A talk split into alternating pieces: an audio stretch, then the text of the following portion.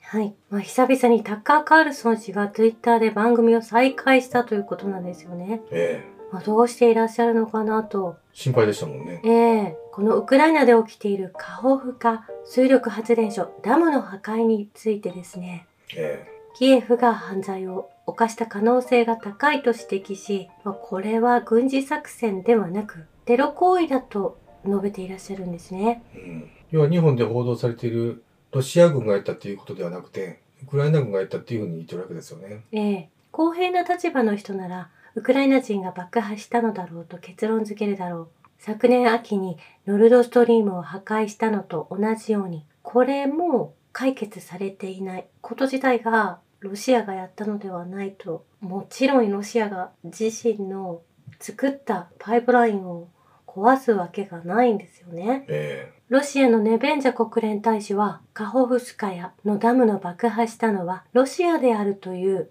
西側諸国とキエフの偽情報キャンペーンがすでに見られる。これらの発言はロシアがザポリージャ原発を砲撃したあるいはノルドストリームを爆破したと主張するのと同じ欠陥がある論理に基づくものだとおっしゃられているんですけれども。ええそのダムの位置するケルソン地方では、ダムの破壊により市民が避難しているにもかかわらず、ウクライナの武装勢力が沿岸部を砲撃しているということ。えまあ、これ、この紛争が始まった時も、市民の方々が避難しているのを止めに入っていたのがウクライナ。政府を挙げて人々を攻撃してきたのもウクライナなんですけれども、これが1年経ってもうん解決されていない、まあ、報道が全く真逆な方向で進んでいるため、また同じようなことが起きているんですよね。国際軍事違反ですよね。もうどう考えても。ええまあそして森林火災が起きてしまったりしている中国民の方々が市民の方々が逃げなければいけないというような悪条件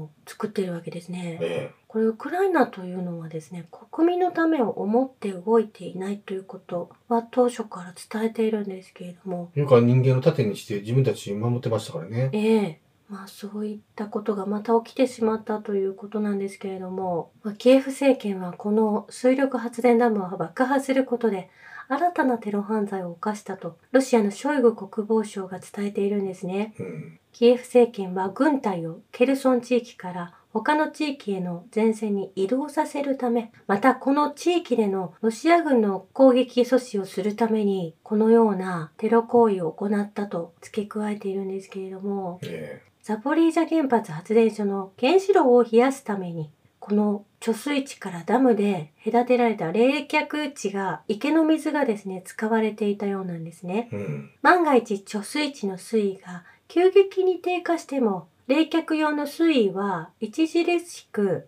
許容範囲にとどまるということなんですね。えこのように核物理学者のオザラフスキー氏は述べているんですけれどもえうん。今のところ脅威はあるが現在原子炉はエネルギーを生産しておらず冷却の必要性は最小であるとこのようにもおっしゃられているんです。えまあ、ですのでこのダムで人々を襲ってしまうということの目的、まあ、それとザポリージャを壊滅的に壊そうとしていた意図もあったようなんですけれどもえそれは回避できているということなんですよね。えこれもしフル稼働をしていたならばとんでもない事態が起こっていただろうと言われているんです。これもしかしたら福島やチェルノブイリのようにメルトダウンを引き起こして放射能物質を放出させるそういう狙いもあったかもわからないですよね。ええモスクワ占領下のウクライナ南部の主要ダムへの攻撃は、キエフによる意図的な妨害行為であると、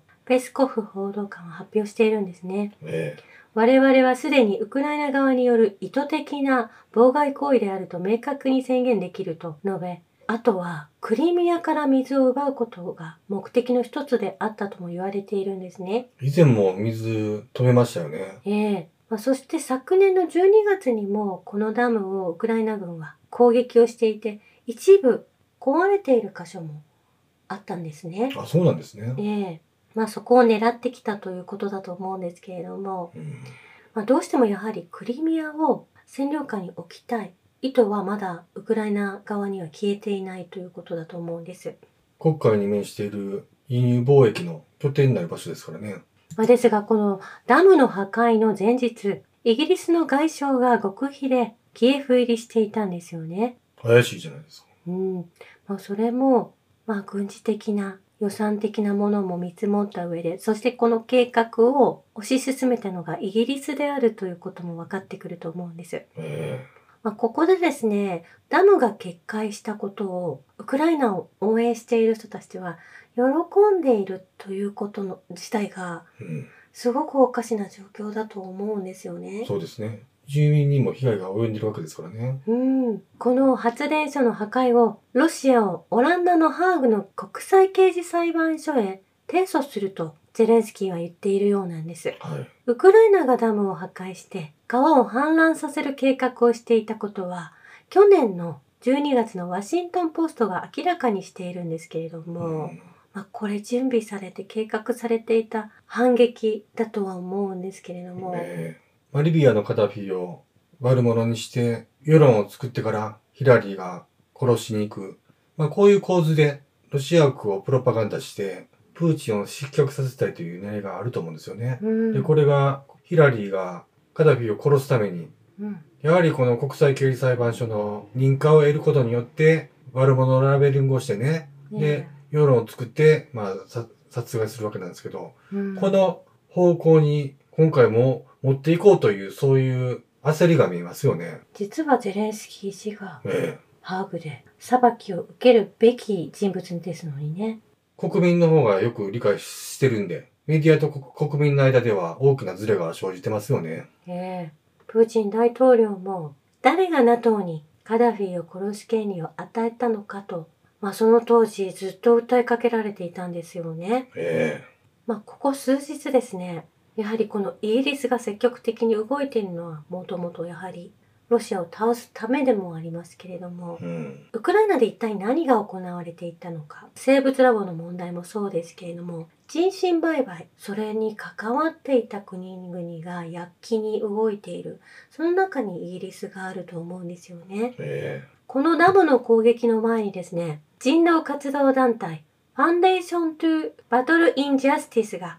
ウクライナによる人身取引を告発しているんですええ昨年4月には知的身体障害を持つドネツクの子供85人が強制的に拉致されスペイン軍機でえはい。スペイン孤児院に連れて行かれ性的虐待を受けえ薬物とともに各国に売られたという、えまあ最悪やん、もこれにはアメリカウクライナスペイン政府もそこに絡んでいるんですけれどもう。はこれ自体も ICC 国際刑事裁判所は調査で動いていないんですよい。なんでね。動けへんねん。そしてゼレンスキー氏が、まあ、先月ハーグ国際刑事裁判所で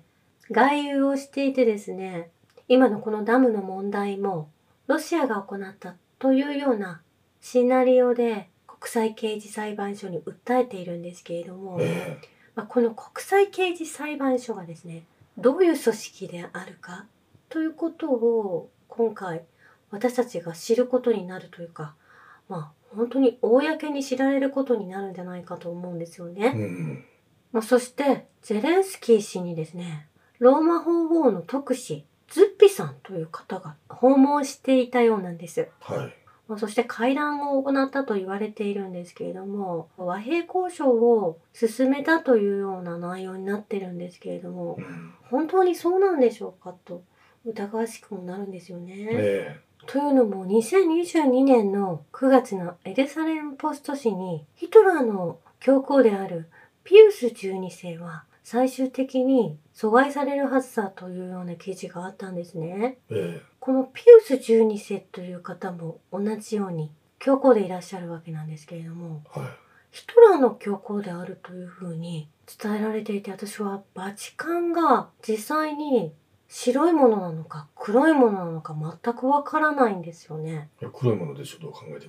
らこれは、その、ナチス、ヒトラーの時と同じで、やはり、ネオナチであるゼレンスキーを、お前もうちょっと頑張れよっていうことで、励ましに行ったんじゃないかなと思ったんですけどね。うーんその流れからのヘルソンの水路の決壊ですよね。まあ、先日シンガポールで開催されたシャングリラ対話というのがあったんですけれども、うん。まあ、そこにアメリカのオースティン国防総長もいらしてましたし、最近動いてますよね。ええ中国も、まあ、国防省が集まっていてお話をなされたようなんですけれども、はい。まあ、その中でインドネシアのプラボボ・スビアント国防相は会議に集まった世界各国の国防相や軍関係者に対しウクライナでの敵対行為の終結に関する声明を発表するよう呼びかけているんですね。うん。ウクライナは平安で非武装地帯を提案するべきではないか、そしてこれが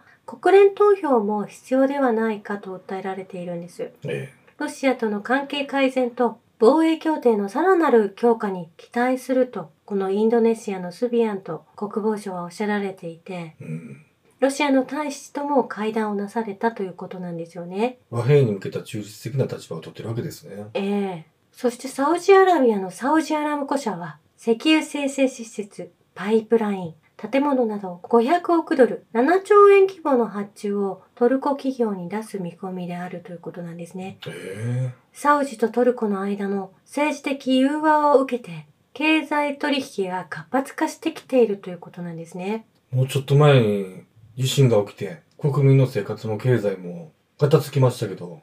この発注はトルコにとっては復興のための大きな糧になりますよね。そしてやはり中東、そしてトルコが一体となっていく、うん。まあ今まででは考えられないような連帯感が生まれてきているわけですよね。素晴らしいですね。そしてパキスタンがイラン、アフガニスタン、ロシアとの物々交換を認める特別命令を可決したということなんです。ええ。パキスタンはイラン、アフガニスタン、ロシアとの物品防衛のための企業間の輸出入のうん。従事ができるようになったということなんですよね。これ、中央銀行 FRB にとっては絶対やってほしくないことですよね。えでも本来こういう物々交換で人々の生活が豊かになるような、そういう流通でも全然いいわけなんですよえね。うん。人類の取引の歴史は物々交換から始まりこの制度ができてきたということなんそこまでは良かったんですけれども、ねまあ、そこに戻っている、まあ、国のお金が枯渇しているところこういう取引から始めようということを、まあ、その気づきがあってロシアイランアフガニスタンが動いているということなんですよね。うん。まあ今国がデフォルトでとか国自体がアメリカの攻撃によってですね、え破壊されつつある中この方法を取っていくことでえうん。支え合うということがそうですね。今からたくさん生まれてくるんじゃないかなと思うんですよね。これで金を返さず支援できるわけですからね。うん、関税もなく。ええそして先日のそのシシンガポールで行われたシャングリラ・ダイアローグという世界の国防省の方々の集まりの会合で中国の国防省の李尚部さんがこのようにおっしゃられていたんです。はい。一部の国家は恥知らずに他国や他地域の内政に首を突っ込む一方的に制裁を加え武器をちらつかせ至る所でカラー革命や代理戦争が引き起こされる全てを破壊し混乱を残すアジア太平洋地域でそのような事態を繰り返すことを許してはならないとこのようにおっしゃられていたんですよね。その通りですよね。そして台湾は必然的に統一される。これは人民の願望であり、これは時代の精神であるとおっしゃられているんです。要はそのイギリス、アメリカっていうのは分断統治してきた歴史がありますからね。それをもう脳を突きつけてるわけなんですよね。ええ外国による独立の強制と台湾を利用して中国を操作するという内戦への干渉が台湾海峡の緊張の根本原因であるとおっしゃられているんですね。うん。現状を変える上で最大の問題であることを世界の人々はちゃんと見ていますよということえをこのように中国の国防長官が伝えていらっしゃったんです。それが印象的だったんですけれどえも、はい。そしてある国は自分たちのルールを他国に押し付けるのが好きで、それをルールに基づく国際秩序と呼んでいる。例外主義とダブルスタンダードを実践し、少数の国の利益のみを追求し、少数の国のためだけのルールに従っていると、このようにお話を締めくくられたようなんですけれども、火の打ちどころのない発表でしたよね。うーん。そして先日は世界保健総会がスイスで開幕していたんですけれども、え会議の中の一部を取り上げるんですけれども、アメリカは福島原発事故後に発生した廃液を海洋投棄するという欠点を支持しましたということが議会の内容で上がってきていたんですよね。えうん。ところが中国の代表から怒りの反論を受け、その水が処理され、飲めるものならなぜ海に捨てるのかという質問がなされたようなんです。はい。で、当時、麻生大臣が、そ の水、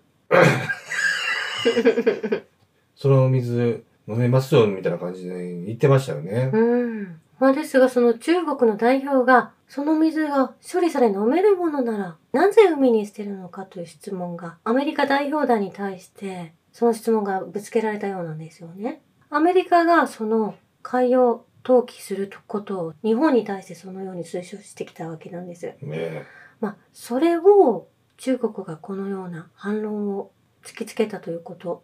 まあ、これ自体ですね。アメリカは、この海洋水を日本が海に流してしまうことによって、世界中から非難することをご存知だったんじゃないかなというものを、中国が止めたんじゃないかと私は思ったんですよね。うん。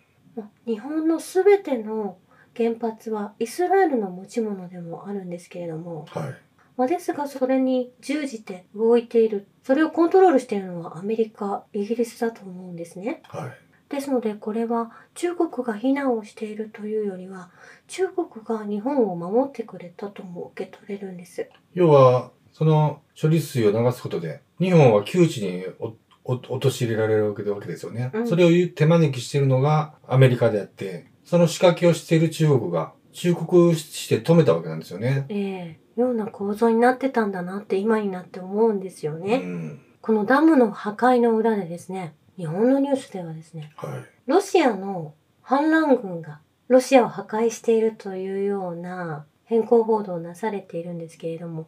実際にはポーランドや他の国々の傭兵が入ってきているわけなんですね。えまあ、その傭兵がどこが提供した武器を使っているかということ、まあ、ドイツの国防省もそれを恐れていて、えうんドイツはレオパルドをロシア領で使わないよう念を押しているので、違反はしていないとおっしゃられていたり、ポーランドの方でも、まあそのように、これを、ポーランド部隊がロシア領土に攻撃をしたことに対し、戦争とみなさないようにロシア政府に嘆願書を、嘆願を出しているんです。えまあ、これ戦争として受け取られたくないえは NATO 国があると先日もお伝えしたんですけれどい。も、ん。さらさら戦争はしたくないわけですね。はい。ウクライナにやらせたい。まあですが、ウクライナ主導でロシア領にまで入ってしまった各国の傭兵がいるということを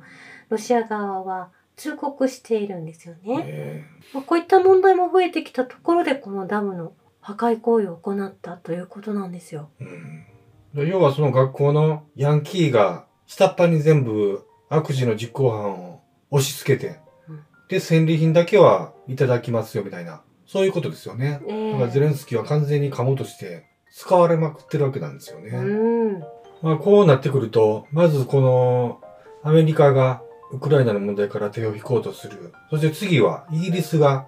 手を引こうとすると、最後に残るのはこれ、日本なんですよね。うん。で、国際刑事裁判所にお金を出してるのは、日本が一番多いですからね。い実質上、これまでのリビア・カダフィを悪者に仕立てた裁判、そしてセルビアからコソボを独立させた裁判、これ全部日本がやってることになりますから、え国際世論がぐーっとこれ日本に注目しだす時がもう間近に迫ってるわけなんですよね。えええ以上です。ありがとうございました。